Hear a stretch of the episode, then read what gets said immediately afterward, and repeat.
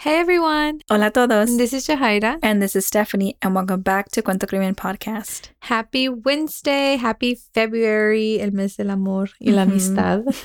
In our school, we're not allowed to celebrate holidays just because we want to be inclusive. Uh-huh. So we call it Friendship Day. Friendship Day. Friendship oh, that's Day. cute. Yeah. So it's a lot of a lot of it going out and like around already. Aw, Yeah. We're in a new month now, so we hope that everyone gets a good start. It's a Mhm. short month too, so It is.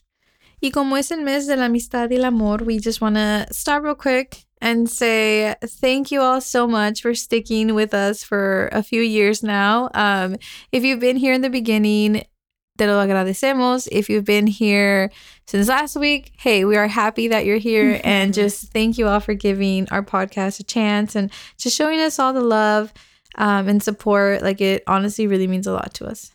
Thank you so much. Uh, but yeah, we are here for another true crime case. Yeah, and today's case will be uh, a missing case that's actually from Salinas, California, uh, which again is really close to where we live, and it's actually located near the city that we went to college at. Mm-hmm. We never went there. We never went to Salinas, although I know like when I was taking an education class, some you know because they send you Uh-huh. to like different schools. Some schools were in Salinas, so it couldn't Ah. have been that far. Maybe like 30 minutes. Thirty minutes, I think. Yeah. Yeah. So it's pretty close. Nunca fuimos a La Pulga, and I, I heard like it tenían Yeah. like, really good fruit. And they have stuff. good food there. Yeah, they do. So this case is in Salinas, California. So it's kind of um, still close to us right now. Mm-hmm. And this case was a requested one, but I don't have the name that the person requested it. I feel like at some point, like our requests were coming in a lot and like we weren't organized. Yeah. But we're organized now. And I think, I don't know if this is like a old request or like a more of a newer request because now we're organized. yeah. So, Now we try to write the person's name just Mhm. because I, I feel like it's nice. yeah. So thank you so much for requesting this one. And so, as usual, we will be talking about sensitive topics. Entonces, queremos darles una advertencia porque vamos a hablar de temas sensibles. And again, queremos decir que hablamos de estos casos con todo respeto a las familias y a las víctimas. Okay, let's begin.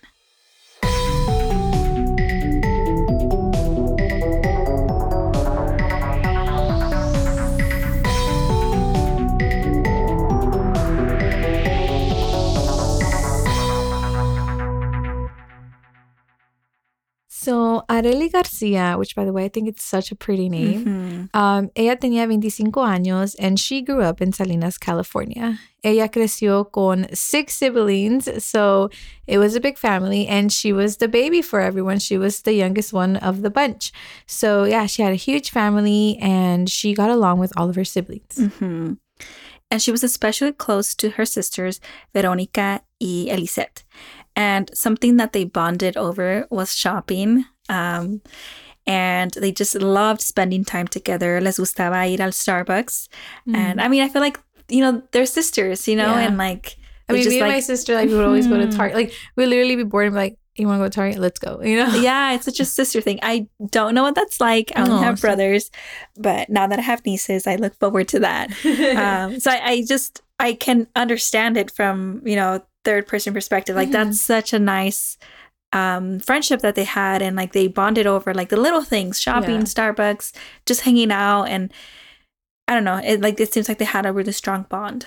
I mean, it's like that cliche saying of like sisters by, I don't know, but basically like, okay, yeah, you were forced to be sisters, but friends by choice. Yeah, um. And yeah, and her sister Veronica said that Arelie was very bubbly and she was just always laughing and she was just such like like era muy alegre. She could Mhm. easily make someone laugh. Mhm.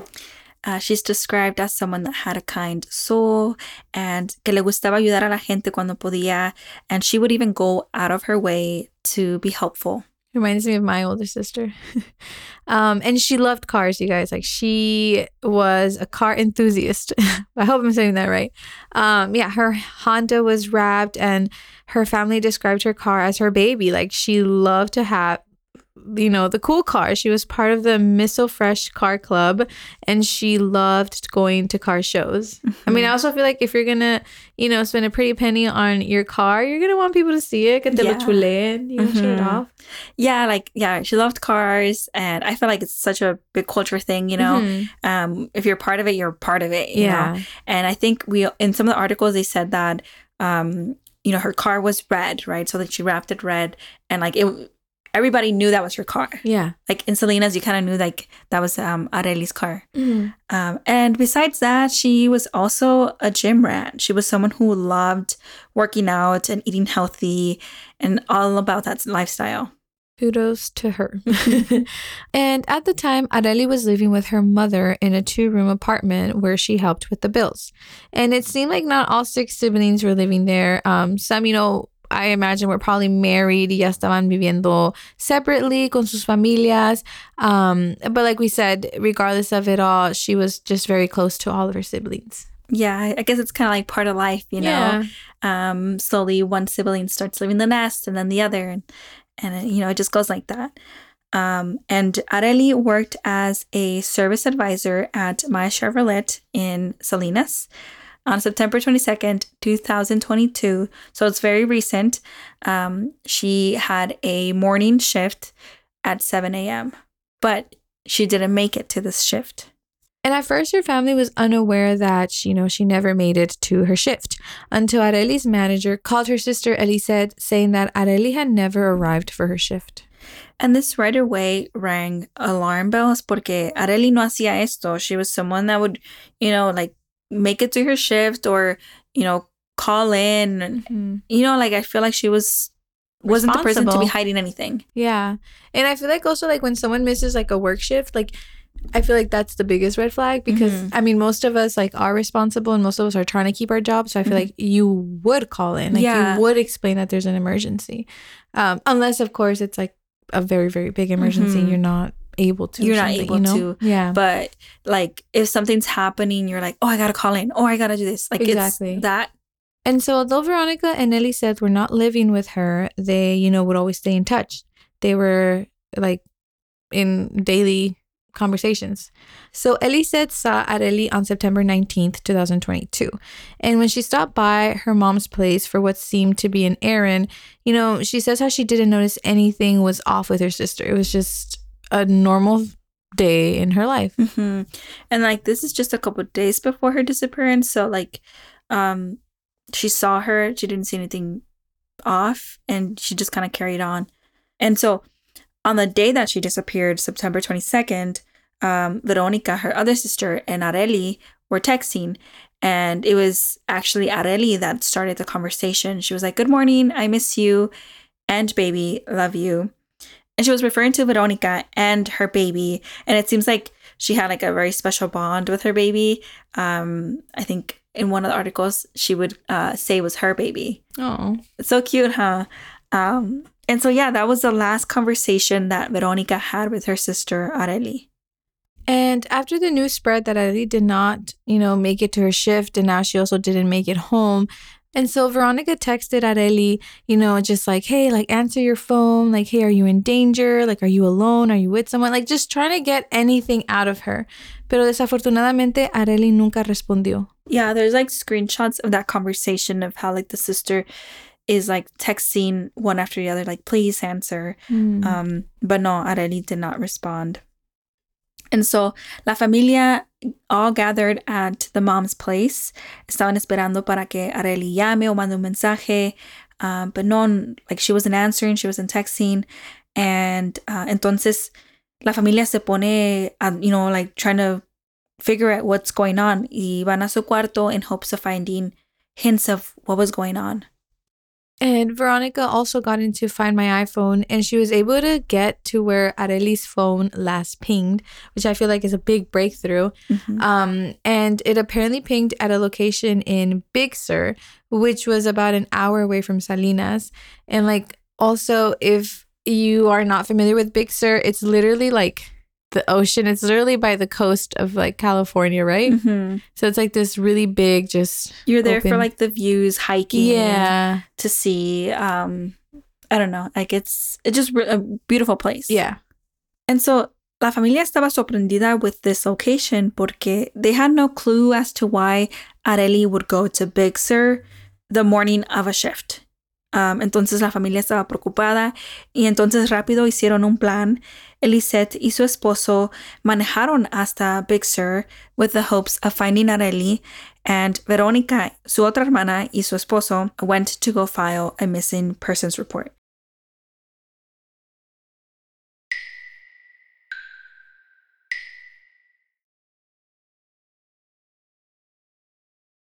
I like that. I like how they split up to get like two things. you know, Like they Done were at the just same not trying to yeah. waste time. Yeah.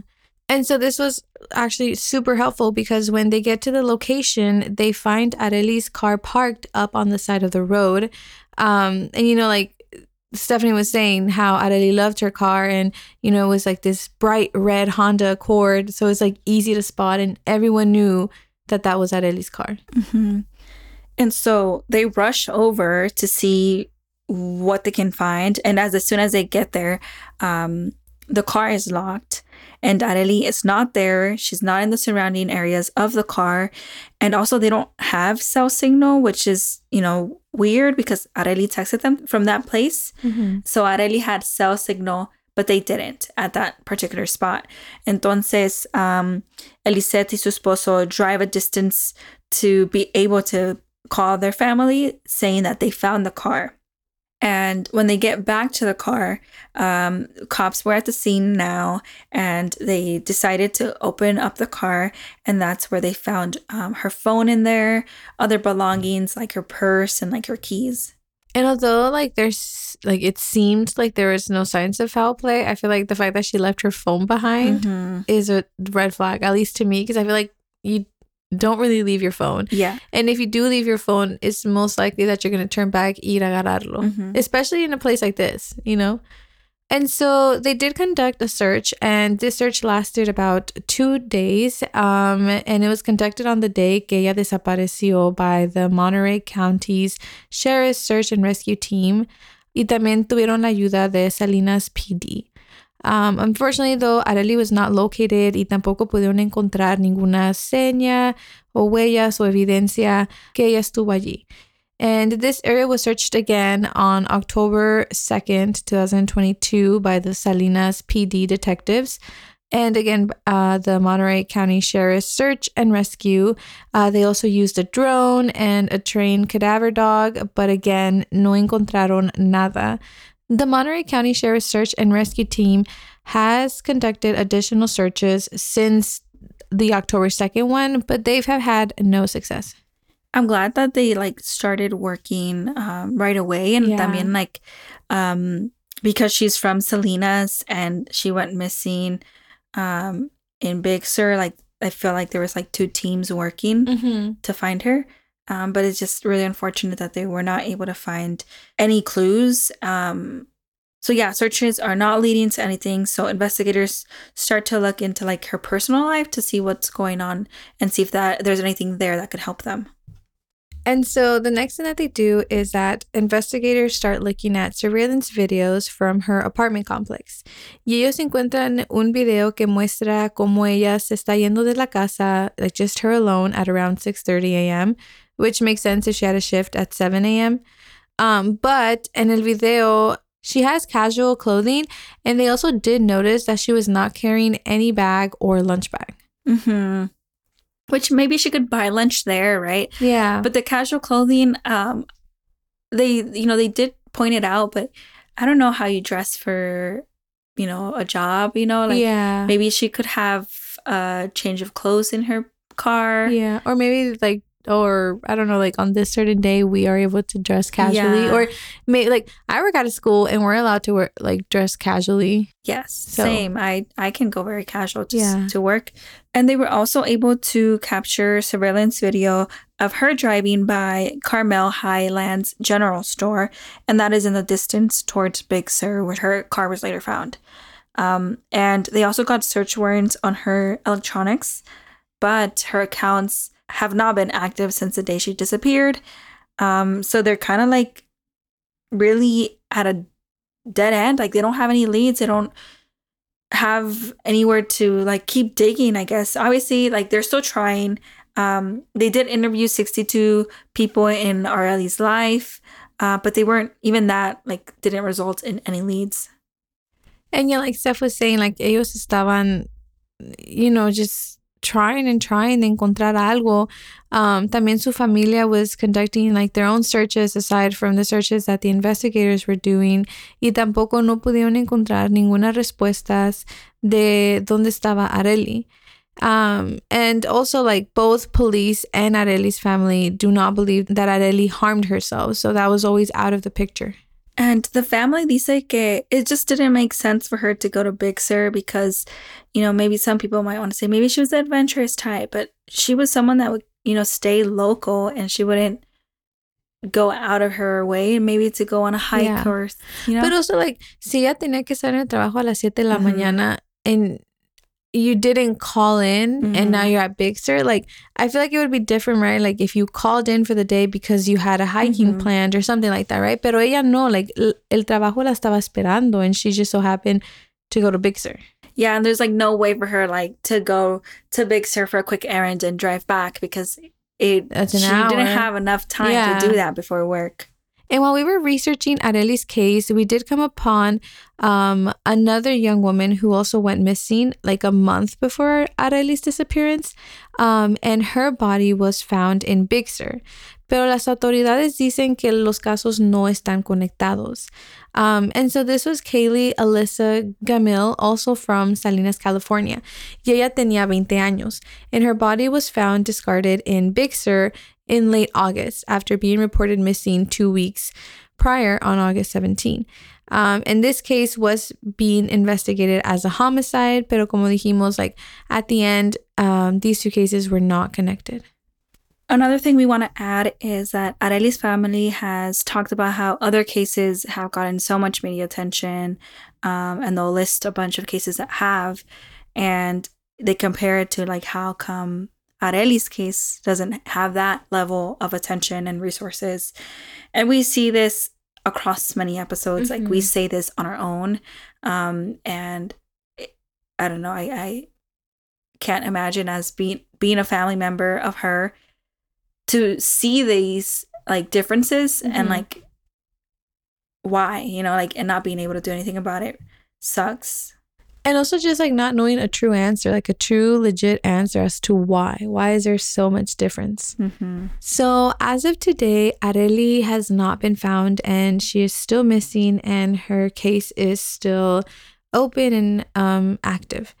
And so, we do want to share with you all a quick description of what Arelie looked like. So, Arelie is 5'5, um, and she's about 150 pounds. She has brown hair and brown eyes, and again, she was last seen wearing a black hoodie and black leggings.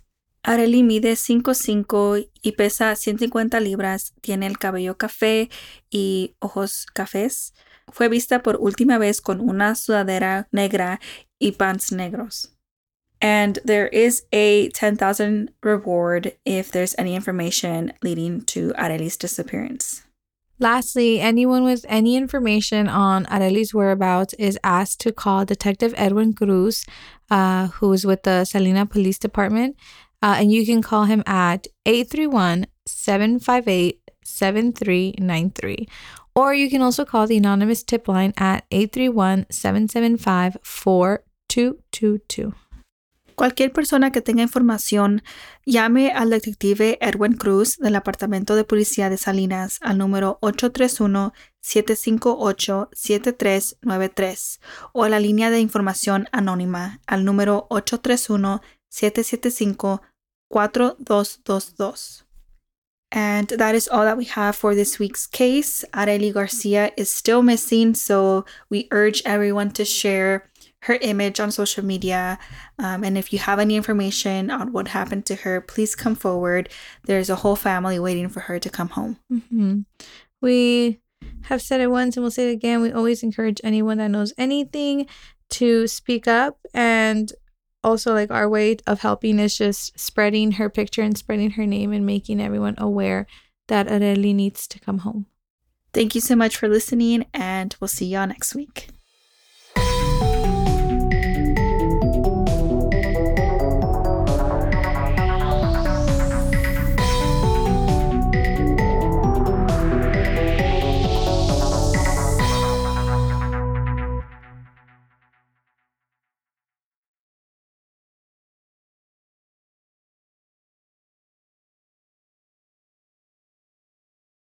What's up, guys? This is the Unnoticed Podcast with your host George. and your host Ricardo, where we get straight into pop culture, true crime, conspiracies, and scary stories. making you feel like you're right in the room with your homies. And you can find the Unnoticed Podcast on all platforms. And with that being said, Welcome back to the spot. Don't make it hot, we love you. even if you love us or not. Ah. Clown Boys.